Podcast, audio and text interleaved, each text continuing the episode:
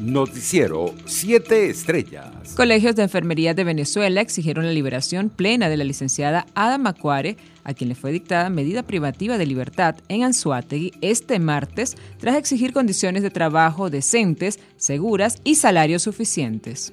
De actuar con intereses políticos y sin rigor, en el caso del boxeador venezolano Eldrick Sella, que participó en los Juegos de Tokio 2020. No es refugiado, nadie lo persigue, puede volver a casa cuando quiera. Migró a Trinidad y no le podía ser otorgado un estatus para el que no aplica. ACNUR lo utilizó ideológicamente contra Venezuela, escribió Arriaza en su cuenta en Twitter. Mientras la Oficina de Alto Comisionado de Naciones Unidas para los Refugiados, ACNUR, confirmó este martes que realiza gestiones para hallar una solución a la situación del boxeador venezolano Eldrick Sella, a quien las autoridades de Trinidad y Tobago le negaron la posibilidad de regresar al país tras participar en los Juegos Olímpicos como parte del equipo de refugiados. ACNUR está en discusiones para evaluar la solución más apropiada para Eldrick Sella y su familia, dijo un portavoz de ACNUR en un correo electrónico a la agencia de noticias Reuters, negándose a proporcionar detalles por razones de confiabilidad.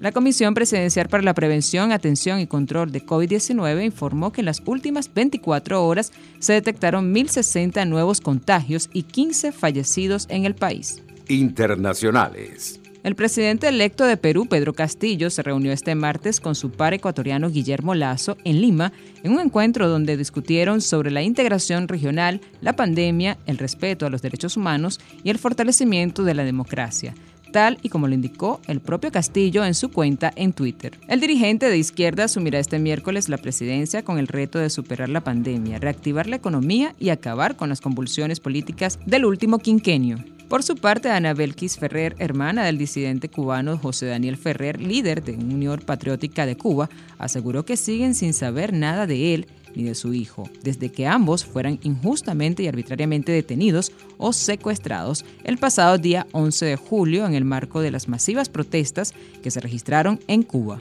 Ferrer llamó al gobierno de Joe Biden y el resto de los países del mundo a tener solidaridad en Cuba y apoyar las medidas firmes contra la dictadura porque de lo contrario no podrán quitárselas de encima. En Nicaragua, el Ministerio Público abrió una investigación contra las esposas de los precandidatos presidenciales detenidos por el régimen de Daniel Ortega y Rosario Muriño tras la reunión que sostuvieron con senadores y funcionarios de la administración de Joe Biden en Estados Unidos. La averiguación va dirigida a Victoria Cárdenas Lacayo y Berta Valle Otero, esposas de los presos políticos Juan Sebastián Chamorro y Félix Madariaga, respectivamente. La Corte Interamericana de Derechos Humanos ordenó a Panamá que garantice el acceso a los servicios de salud para las personas migrantes irregulares que atienden en albergues, lo que incluye pruebas y tratamientos contra el coronavirus, así como la inclusión en el programa de vacunación. Requerir al Estado de Panamá que asegure de forma inmediata y efectiva el acceso de servicios de salud esenciales sin discriminación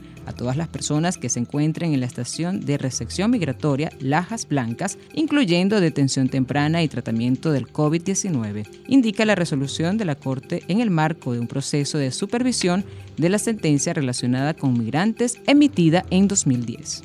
Economía.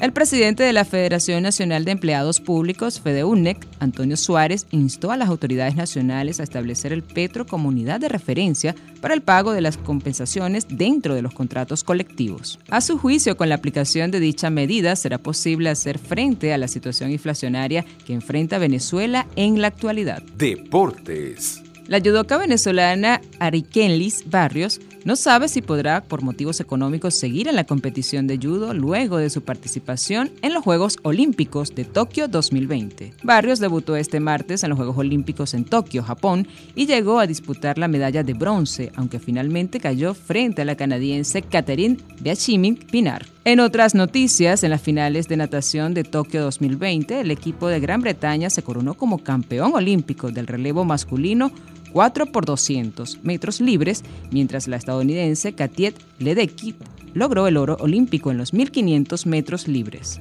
La selección de Venezuela encajó este miércoles su tercera derrota en el torneo olímpico de Tokio al caer ante Polonia 3-1 en el partido del grupo A, al que el equipo de Ronald Sarti pudo reaccionar en dos sets en contra y se adjudicó el tercero.